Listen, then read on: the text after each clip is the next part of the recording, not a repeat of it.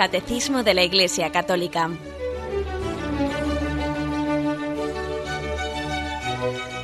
Un programa dirigido por Monseñor José Ignacio Munilla, Obispo de San Sebastián.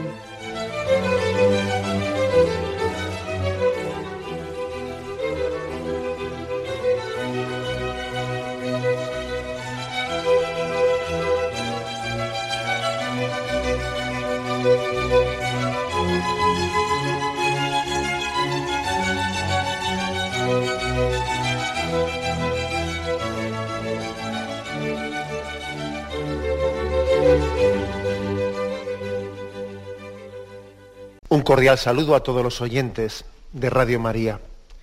Un día más, con la gracia del Señor, proseguimos el comentario del Catecismo de nuestra Madre la Iglesia. Dentro de la explicación del sacramento de matrimonio, comenzamos hoy un apartado que tiene como título La celebración del matrimonio.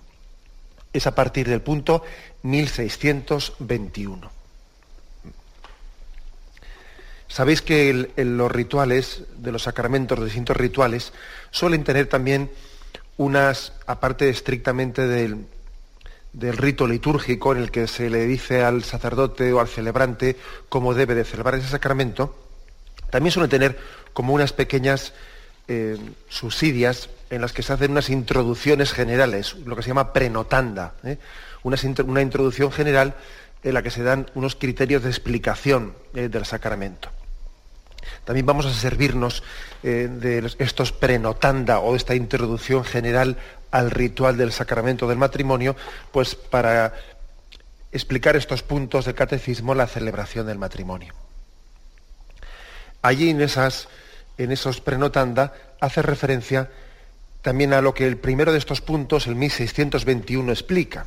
¿eh? Dice aquí, en el rito latino, la celebración del matrimonio entre dos fieles católicos tiene lugar ordinariamente dentro de la misa, en virtud del vínculo que tienen todos los sacramentos con el misterio pascual de Cristo. Por lo tanto, en sí, el sacramento del matrimonio es un sacramento que puede celebrarse, de hecho el ritual eh, ofrece la posibilidad de que, el, de que el sacramento del matrimonio sea celebrado también independientemente sin estar incluido dentro de la Santa Misa. Ahora bien, ¿eh? aunque se, ofrece tal posibilidad, y luego hablaremos un poco de en qué circunstancias, etcétera, aunque se ofrece tal posibilidad, aquí dice este punto del catecismo que el ideal ordinariamente, dice, el ideal, lo propio, lo más adecuado, es que se celebre dentro de la misa. Y da una explicación por el vínculo tan fuerte que une todos los sacramentos con el misterio pascual de Cristo. Todos los sacramentos tienen, eh, reciben su razón de ser, reciben su efectividad, reciben, reciben su eficacia de la muerte y resurrección de Cristo, de ese misterio pascual que es el que se renueva en la Santa Misa. Me estoy acordando de, una capilla, eh, de una capilla de unas religiosas que están allí en San Sebastián, ¿no? Y tienen, en, tienen una vidriera, una vidriera allí en la capilla, muy hermosa, en la que se ve un montículo, el montículo del Monte Calvario, en lo alto de ese monte está la cruz, la cruz de Jesucristo, y bajan por las laderas de ese monte, bajan eh, siete arroyos, imagen de que de la cruz de Cristo nacen todos los sacramentos, ¿no? Y abajo pues se ve eh, a los ciervos bebiendo, bebiendo de ese río que se ha sido, ha sido alimentado de, los, de las siete fuentes, ¿no? de, los siete, de los siete arroyos que nacen de esa cruz de Cristo. Bueno, pues esa imagen, que yo la recuerdo así gráficamente, de esa vidriera, en el fondo es esto mismo que está dicho aquí. Todos los sacramentos tienen un vínculo muy especial con el misterio pascual de Cristo. Nacen nacen de ese costado abierto de Cristo, del costado abierto por la lanza de aquel soldado.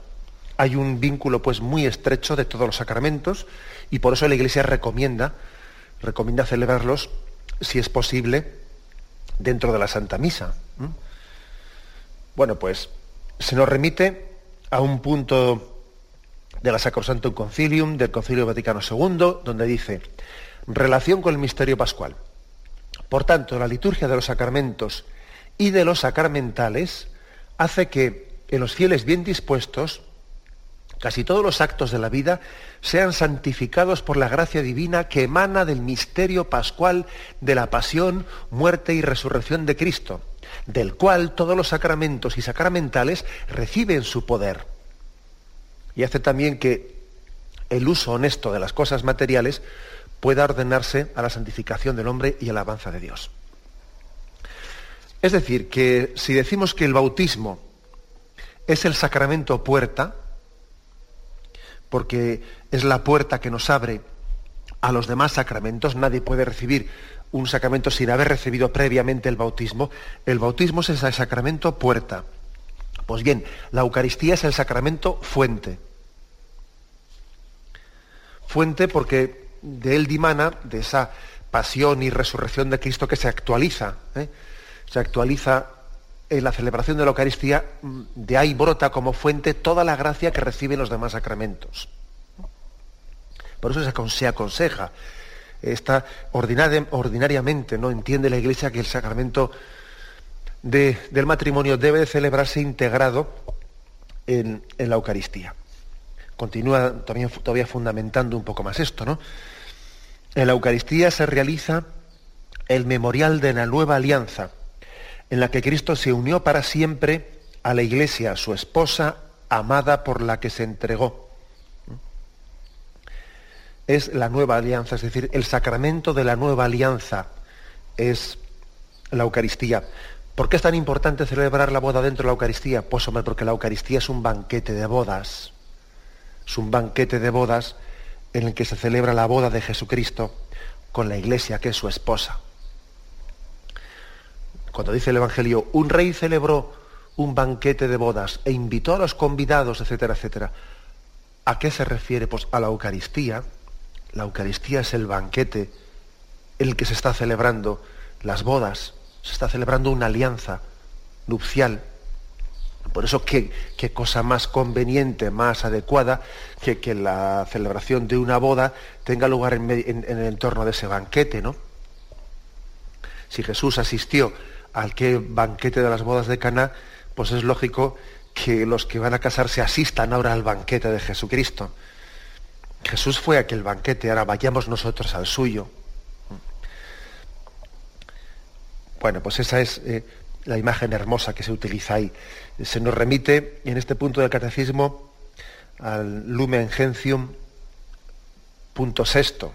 Dice, la iglesia, que es llamada también la Jerusalén de arriba y Madre nuestra, se representa como la inmaculada esposa del Cordero Inmaculado, a la que Cristo amó y se entregó por ella para santificarla. La unió con alianza indisoluble y sin cesar la alimenta y abriga, a la que por, por fin enriqueció para siempre con tesoros celestiales, para que podamos comprender la caridad de Dios y de Cristo para con nosotros, que supera toda ciencia. Bueno, es una imagen que, como veis, estamos eh, subrayándola mucho, la imagen del desposorio de Cristo con su iglesia, que se une con ella, y no, no solo se une, sino que luego la cuida, la embellece, la alimenta, la reconforta, la santifica.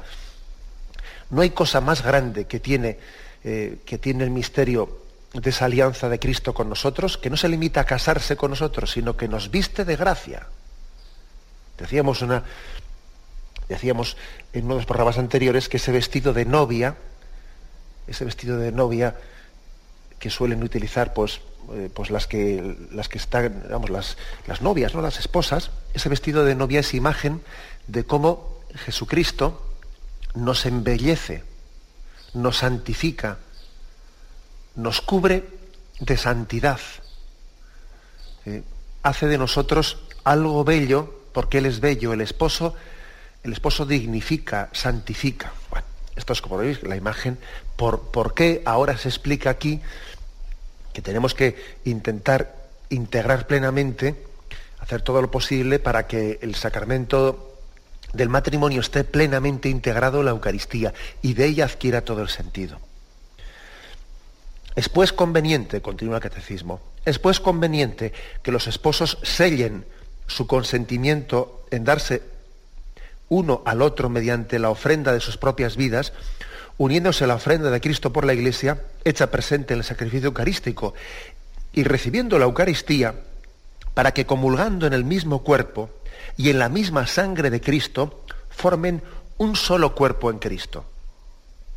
Otro argumento más, ¿no? Otro argumento más de aquí para, por qué celebrar el sacramento del matrimonio dentro de la Santa Misa. ¿eh? Para que comulgando el mismo cuerpo y la misma sangre de Cristo formen un solo cuerpo en Cristo. Y se nos remite aquí a 1 Corintios 10, 17, donde dice, la copa de bendición que bendecimos, ¿no es acaso comunión con la sangre de Cristo? Y el pan que partimos, ¿no es comunión con el cuerpo de Cristo? Porque aun siendo muchos, un solo pan y un solo cuerpo somos, pues todos participamos de un solo pan. ¿Qué quiere decir esto? Pues permitidme una aplicación muy, así muy concreta, muy concreta, ¿no? Lo lógico es que dos esposos que están comulgando a Jesucristo, que reciben al mismo Jesucristo, si comulgan bien, si su comunión está bien hecha, lo lógico es que eso les una tremendamente. Si, lo que no tiene sentido es que dos personas que se unen a una tercera, que se funden con Jesucristo, no se estén uniendo entre ellas. Hay una contradicción, ¿no? ¿Sabéis lo que dice ese principio de matemáticas? Dos puntos, igual, dos puntos iguales a un tercero son iguales entre ellos. Digamos, un poco de, ¿eh? de cajón de madera, como se, dije, ¿eh? como se dice eso, ¿no? Claro, es así, dos puntos iguales a un tercero son iguales entre ellos. Si comulgamos bien, si comulgásemos bien, la comunión sería también la común unión entre nosotros. No es posible que uniéndonos a Jesucristo luego entre nosotros estemos divididos y separados. O que cada uno, cada uno hagamos nuestra vida aparte. Si un matrimonio comulga y los dos se unen a Jesucristo, si esa comunión está bien hecha, tiene que tener consecuencias para la convivencia. No las va a tener. De lo contrario, ¿qué es? ¿Qué es pues la comunión? ¿Que es un acto intimista o, qué es eso? ¿Eh? Una comunión bien hecha nos une, ¿no? He aquí otro argumento ¿eh? que el catecismo utiliza de por qué, de por qué comulgar, de por qué celebrar el sacramento del matrimonio, pues en el entorno de la Eucaristía. Y como os podéis imaginar, esto tiene aplicación no solo para el día en que uno se casa, claro. ¿eh? No, no, claro. Se alimenta con la Eucaristía esa, esa unión entre los esposos, comulgando juntos, pues ahí tenemos una fuente de, de bueno, y valga la redundancia, que para eso, precisamente lo utilizamos, de comunión. La comunión posibilita la recepción del sacramento de la Eucaristía, comulgar posibilita la comunión entre los esposos, ni más ni menos. ¿eh? Es redundante porque, claro, es que etimológicamente tienen la misma raíz. Bien, tenemos un momento de reflexión y continuamos enseguida.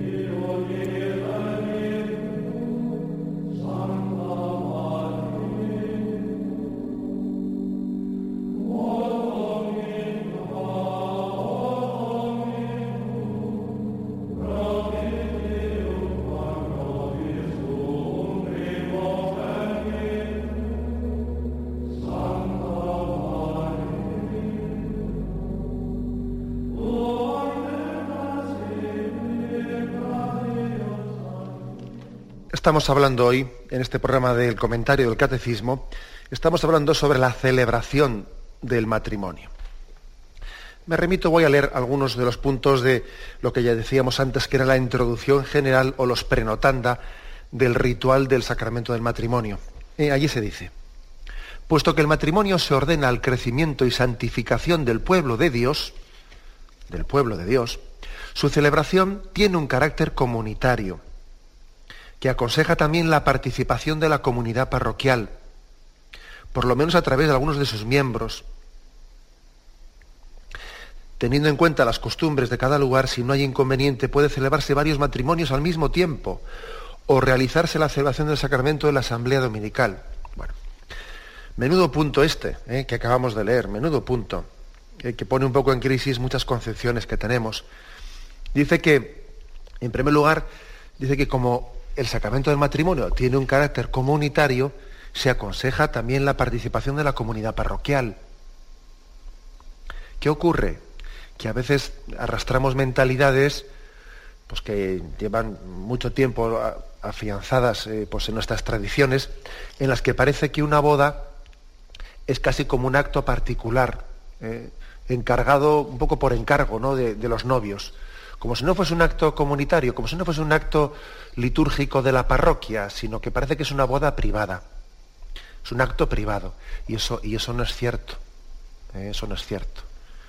Una boda eh, tiene que estar abierta eh, en su celebración, tiene que estar abierta a, la participación de todos, no puede ser privada, ¿no? O sea, por ejemplo, yo no, yo no le permito entrar en mi boda a tal persona, pero bueno, te estarás refiriendo a la comida, ¿no? Porque, porque la celebración no es tuya, esa celebración es de, la, es de la comunidad cristiana y por lo tanto nadie es quien para decir quién viene o quién no viene a mi boda. Una boda no es un acto particular de nadie. Esto tenemos que purificarlo muy mucho. ¿eh? Ocurre, claro, pues que por la fuerza de las tradiciones, etcétera, pues, y como, como hay también la costumbre de que uno pues, puede elegir el lugar en el que se casa y, o va a un sitio, dependiendo de lugares, o que también hay lugares en los que las bodas se hacen todas en la parroquia, pero como muchas veces se hacen en un sitio, en otro, una ermita, etcétera, se va, se va introduciendo una mentalidad en la que parece que la boda, el matrimonio, es como una especie de acto particular porque yo lo he reservado. ¿eh? Y, eso, eso, es equivocado. ¿eh? Todo sacramento es un acto comunitario y no, no es un acto privado. Eh, por tanto, fijaros lo que dice aquí, su celebración tiene un carácter comunitario que aconseja también la participación de la comunidad parroquial, por lo menos en algunos de sus miembros. Hombre, pues mm, no va a ir, no va a ir todo el mundo, todo el mundo no irá, ¿no? Pero por lo menos sí que esté, sí que esté anunciada y sí que esté invitada a la comunidad parroquial, ¿no? Que esté invitada, luego irán los que puedan. ¿eh? Y además esto que decimos para eh, para la, para la boda, para el matrimonio, se puede decir perfectamente para otras cosas, por ejemplo, para los funerales. Un funeral no es un acto privado de una familia que despide a un miembro suyo, no, no. Un funeral es el adiós de la comunidad cristiana, de la comunidad parroquial, a uno de sus miembros que ha fallecido. No es por lo tanto un acto particular, no, es un acto comunitario. Todos despedimos y damos el adiós a uno de nuestros hermanos. También ahí tenemos que purificar ¿no? mucho nuestras concepciones. Es la, es la parroquia la que es la comunidad cristiana la que despide a uno de sus miembros. Por eso cuando dice aquí eso, teniendo en cuenta las costumbres del lugar, si no hay inconveniente, pueden celebrarse varios matrimonios al mismo tiempo. Y uno escucha esto, pues según un poco la tradición de España, y dice, bueno, a ver quién, a ver quién hace eso. ¿eh? Claro, sería igual hasta imprudente aplicarlo así directamente, ¿no? Ahora mismo damos un decreto en el que se dice, a partir de ahora, todas las bodas se van a celebrar juntas al mismo tiempo. Bueno, pues eh, vamos, el que saque ese decreto le, le van a llover eh, todo tipo de crítica, pero es que, es que eso que supone, pues que hay una mentalidad que hay que purificar, porque es que es mi boda, mi matrimonio, no, si no es un acto particular tuyo. Y cuando digo esto, pues igual también digo lo mismo de la celebración de los funerales, ¿no? Es mi funeral, por ejemplo, ¿qué sentido puede llegar a tener, ¿no? Que en una comunidad parroquial pues fallecen el mismo día dos o tres de sus miembros, ¿no? Entonces dice, bueno, pues a las 6 de la tarde un funeral, a las 7 otro. Bueno, vamos a imaginaros un padre que tiene dos hijos, que se van a marchar, que se van a marchar y, se despiden de la familia pues porque van a partir a estudiar o a trabajar a lugares lejanos. Y el padre quiere despedir a sus hijos, ¿no? Y quiere hacer pues también una, despedida, un envío, bueno, en el que les da sus consejos, etc. Y entonces a las seis de la tarde convoca a la familia para hacer la despedida de un hijo y a las 7 de la tarde vuelve a convocar la familia para hacer la despedida del otro. Eso, nos parecería ridículo, ¿no? Diría, pero hombre, no, no, sería lo normal hacer la despedida de los dos hijos al mismo tiempo. Y claro, esto a nosotros nos cuesta, nos cuesta mucho entenderlo, pues porque tenemos una mentalidad en la que, en la que en el fondo no es la comunidad cristiana la que está despidiendo a esos miembros suyos, sino que es mi funeral, este es mi, mi familiar, el otro no es mío, ¿no? Claro, eh, y esto pues puede llegar a costar, pero fijaros cómo esto está incluido en lo que se llama los prenotanda, ¿no? En esta introducción general, introducción general explicativa de la liturgia sacramental. Que igual a la hora de aplicarlo, eh, pues eh, habrá que tener prudencia en los pasos que se dan, porque si de repente esto se aplica a rajatabla, pues igual creamos una crisis en muchas personas que tienen una mentalidad muy poco comunitaria y, quizás más se sienten clientes de la Iglesia que miembros, miembros vivos de la comunidad cristiana, porque es cierto, ¿eh? puede haber muchas personas que en el fondo tengan una, una inscripción a la Iglesia más propia de quien es cliente de la Iglesia. Y permitidme esta palabra que ya sé que es un poquito así provocativa, pero cuando digo cliente de la Iglesia es porque también tenemos que reconocer que tenemos muchos miembros en nuestra Iglesia que aunque sean creyentes, tienen una relación con la Iglesia propia de quien se acerca a pedir un sacramento, ¿no? Y pide un sacramento, lo recibe y se va, y se desconecta de la comunidad. Y pasan unos años y vuelve a pedir el siguiente sacramento, lo recibe, se lo dan y vuelve a desconectarse.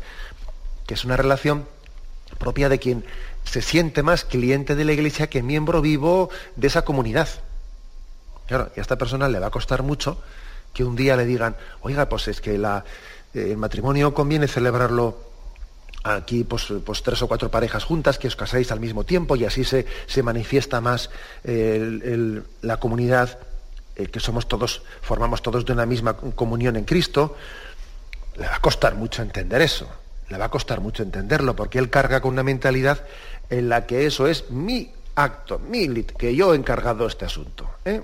Claro, y, eso verdaderamente requiere un camino y un proceso, pues también para no escandalizar eh, a las personas. Pero, pero ese camino y ese proceso hay que recorrerlo. Hay que recorrerlo. O sea, tenemos que purificarnos, purificarnos de concepciones demasiado particularistas eh, y de concepciones que no tienen conciencia de lo que es el misterio de la comunión de la Iglesia. No tienen conciencia, eh, o tienen una conciencia muy mínima, muy mínima. O lo admiten en teoría, siempre y cuando a ellos no les, no les cambie su plan concreto que se habían imaginado. Claro, pues eso. ahí tenemos que todo un proceso, un proceso de purificación, porque, ojo, las tradiciones, fijaros una cosa, las tradiciones son muy ricas y muy buenas y, que estemos en un catolicismo lleno de tradiciones es un don de Dios muy grande.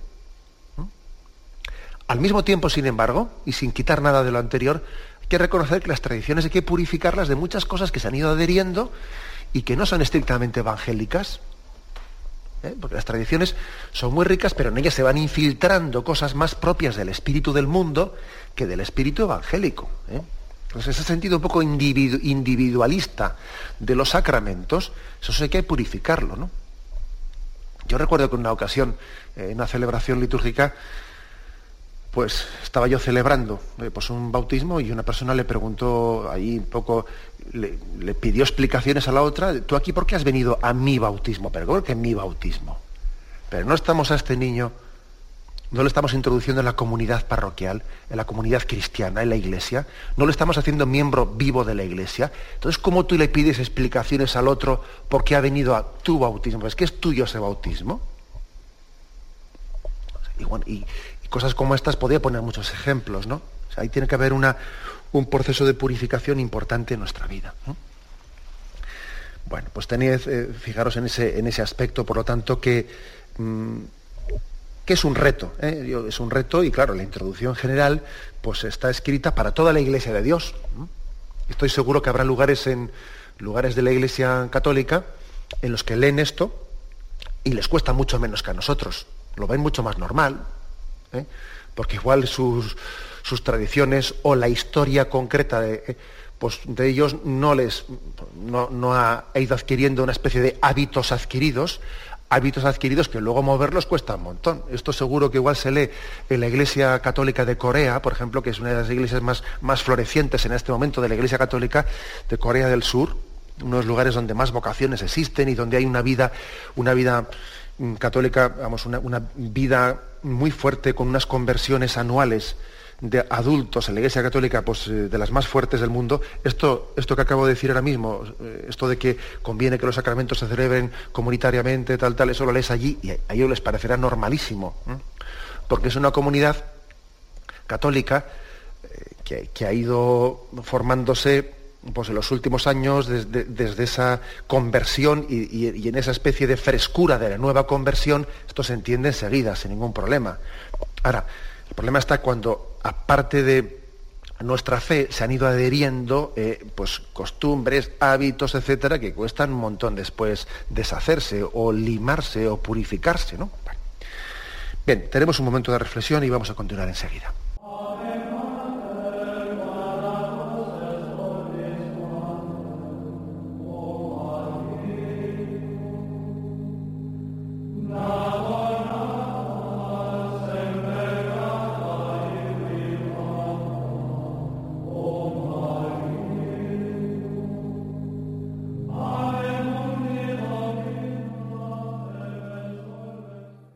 Continuamos en este programa de la, explicación del catecismo de la Iglesia Católica. Continuamos en estos puntos que se refieren a la celebración del matrimonio.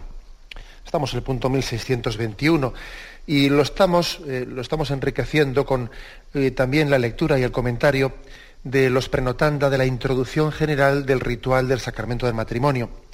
Allí también se dice lo siguiente. La misma celebración del sacramento sea del matrimonio, claro, se ha de preparar cuidadosamente y en cuanto sea posible con los que van a casarse. El matrimonio se celebrará normalmente dentro de la misa.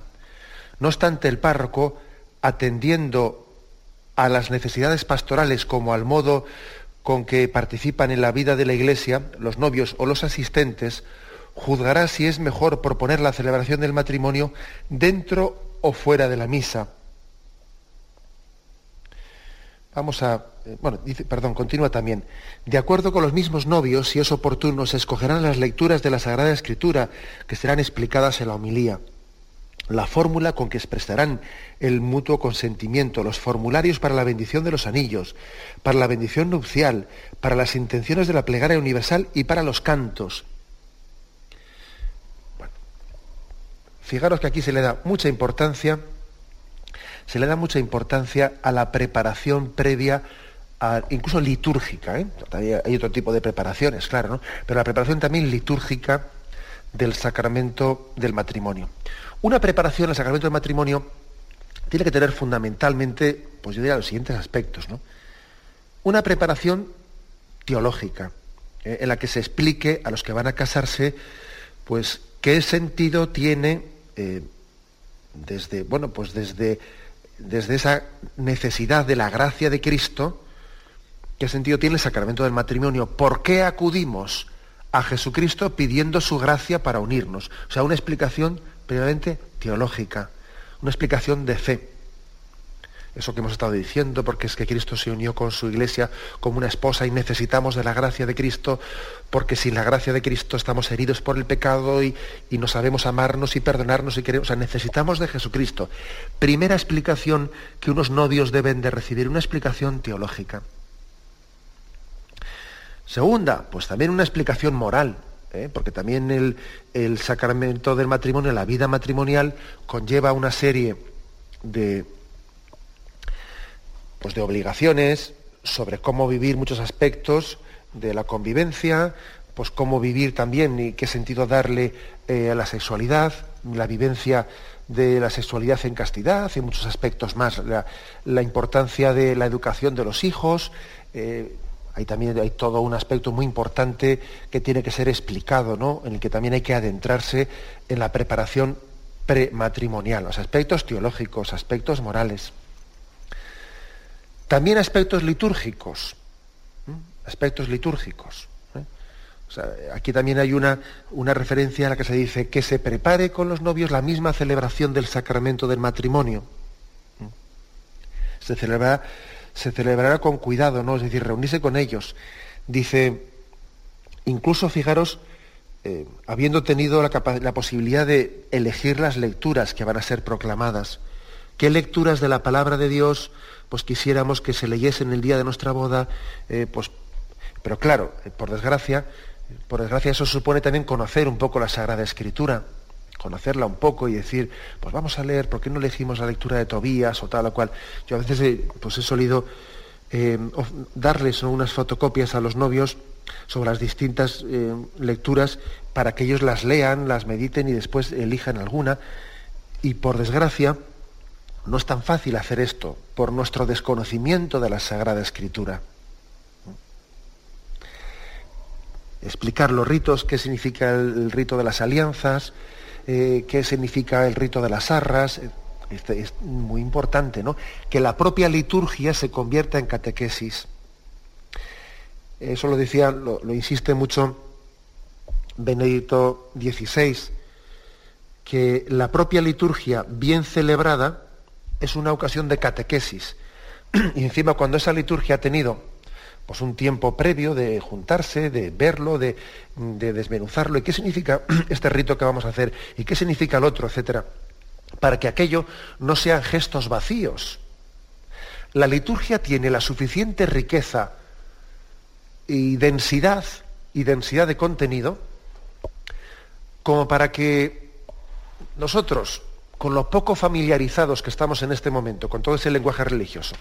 Ahora mismo vamos a una ceremonia y claro, y nos dan de repente ¿no? todos esos eh, gestos llenos de contenidos y simbolismos y vamos, lo más fácil es que te resbalen, que no te enteres de nada. En todo caso dirás, qué bonito, sí, me ha gustado. Sí, sí, qué bonito que no has entendido nada.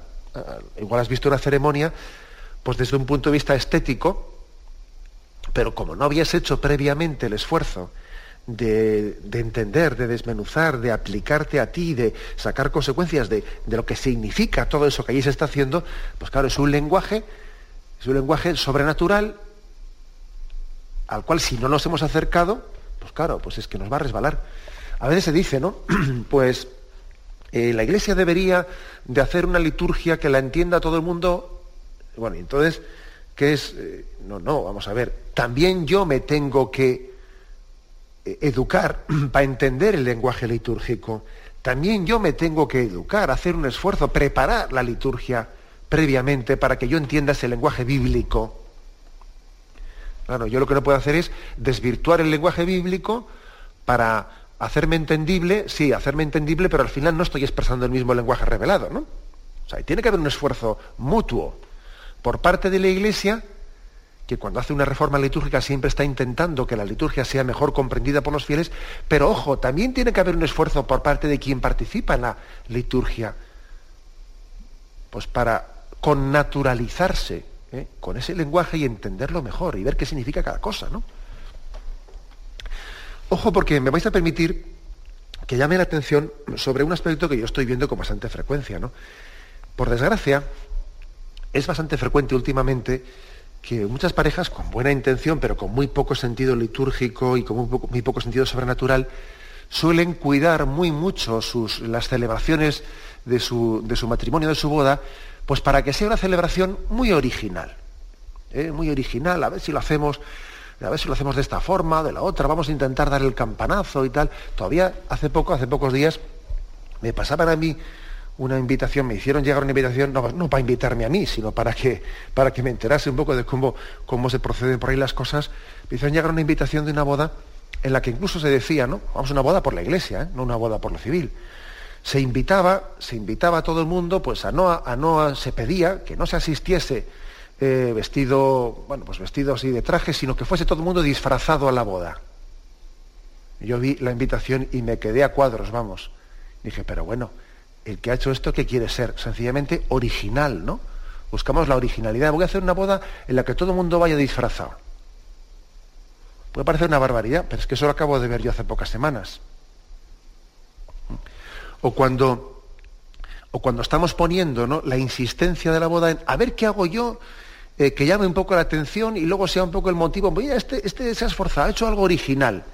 Pero vamos a ver, si es que es que estamos perdiendo un poco la clave y el centro y la razón. La auténtica originalidad está en vivir intensamente la liturgia, en participar de ella activamente, ¿no?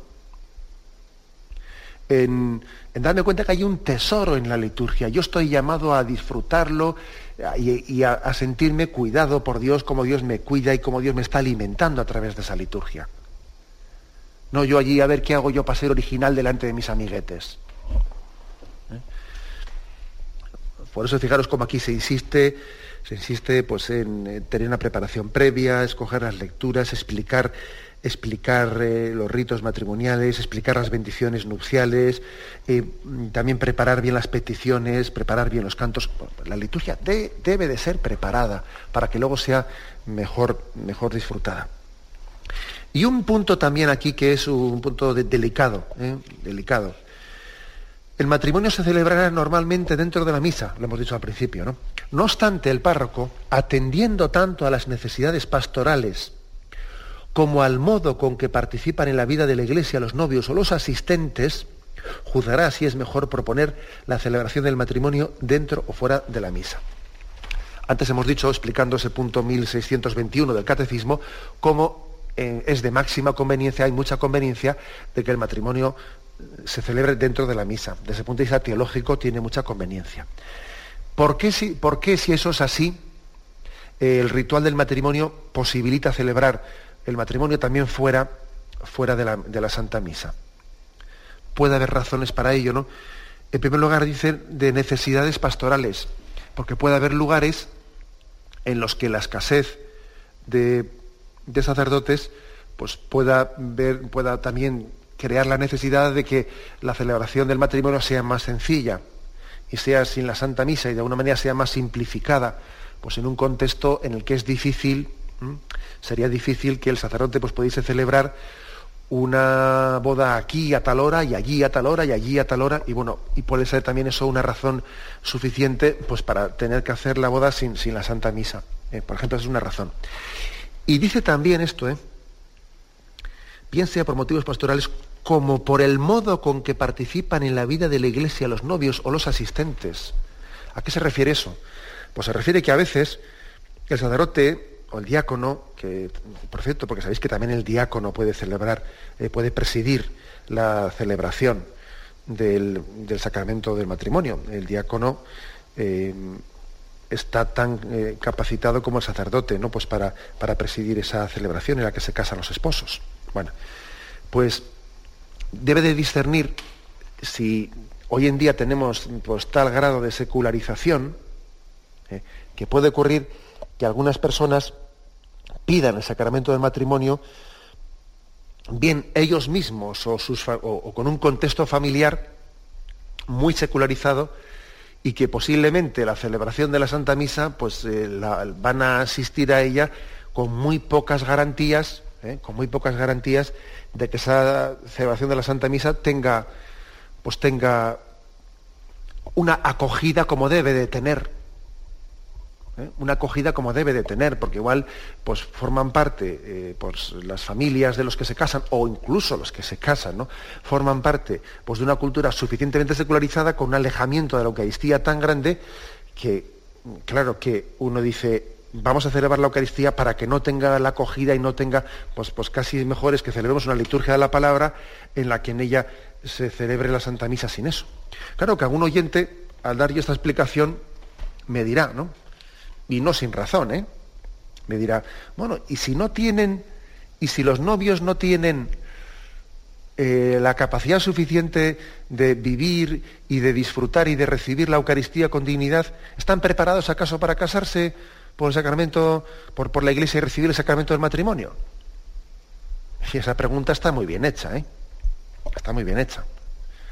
Quiero decir que es un problema muy delicado el discernir cuando alguien eh, tiene el mínimo, el mínimo que la Iglesia pide pues para que la celebración de la, fe mínima, ¿eh? para que el sacramento del matrimonio se, se, celebre con dignidad, ¿no? O sea, que no estemos acudiendo a recibir el sacramento de la, del matrimonio de una manera indigna, sin ser conscientes de la gracia que estamos recibiendo, por lo menos mínimamente. Es muy delicado este aspecto de cómo la Iglesia debe de discernir también si unos candidatos al sacramento del matrimonio pues tienen ese mínimo de preparación o no lo tienen. Y si no lo tuviesen, si por ejemplo se acercasen, ¿no? Pues sin ninguna, ningún tipo de fe, a mí me ha ocurrido en alguna ocasión en mi vida de sacerdote. ¿eh? que se acerque una pareja y que tú hablando con ellos, pues vayas cogiendo confianza y ellos se abren y te manifiesten, te manifiesten que, que bueno, que han venido a casarse, pero que ellos en el fondo no son cristianos, que también lo hacen, pues porque, por, pues por mantener una tradición, por mantener, eh, pues una, pues por no dar un disgusto en casa, a la abuela o lo que sea, ¿no? Y evidentemente, pues un sacerdote tiene obligación a quien le manifiesta pues esa falta de disposición, tiene obligación de hacer, bueno, primero de ver si, si puede ayudarles a, encauzarse hacia la fe, ¿no? hacia aceptar a Jesucristo y hacia entender que, que el sacramento de matrimonio es un tesoro de recibir la gracia de Dios, intentar ayudarles a entenderlo. Que no lo entienden, pues evidentemente es su obligación el decirles, es mejor, que no, es mejor que no celebréis el sacramento del matrimonio, porque vais a hacer un sacrilegio vais a hacer un sacrilegio en el que estáis de alguna manera utilizando un sacramento, un entorno, la iglesia, como un, una especie de escenario estético, que es bonito, para, para, hacer una fiesta social, pero vosotros no creéis en el sacramento. Es mucho más digno y mucho más respetuoso con Dios que en el caso de los que no tienen fe, no se casen por la iglesia. Eh, esto que estoy diciendo es que no, dudéis que, de que es así. ¿eh? Y, también lo digo esto de cara pues, a los padres y a los abuelos que me están escuchando, que deben de motivar a sus hijos, a sus nietos, a recibir el sacramento del matrimonio, deben de motivarles y ayudarles, pero ojo, con una motivación sobrenatural, no con una motivación, hijo, hazlo porque total no pierdes nada tampoco. No, con esa motivación no. Eh, los sacramentos deben de ser recibidos dignamente. ¿eh? Que nosotros tampoco no pedimos que una persona Em, pues tenga una madurez absoluta para recibirlo. Eso también es verdad. ¿eh? Dice Isaías, la caña, quebrada no lo cascará, el pábilo vacilante no lo apagará. Es decir, nosotros también vamos a, debemos de valorar una fe, aunque no sea totalmente adulta, aunque sea una fe débil, la debemos de acoger, fortalecer ¿eh? y, no, y no exigir, no ser un maximalista que exige una perfección para que alguien reciba un sacramento, ¿no? Sí, pero un mínimo sí que hay, sí que, hay que exigir. Sí que hay que tener el mínimo de, tener fe en Dios, de tener fe en la gracia de Jesucristo y de que Jesucristo ha dejado en manos de la Iglesia un sacramento para ser administrado. Hombre, es que si no creen eso, ¿a qué viene? O sea, es decir, va, estamos haciendo un sacrilegio. Bien, continuaremos con esta explicación, ¿eh? que me pasa un poco del tiempo. La bendición de Dios Todopoderoso, Padre, Hijo y Espíritu Santo, descienda sobre vosotros. Alabado sea Jesucristo.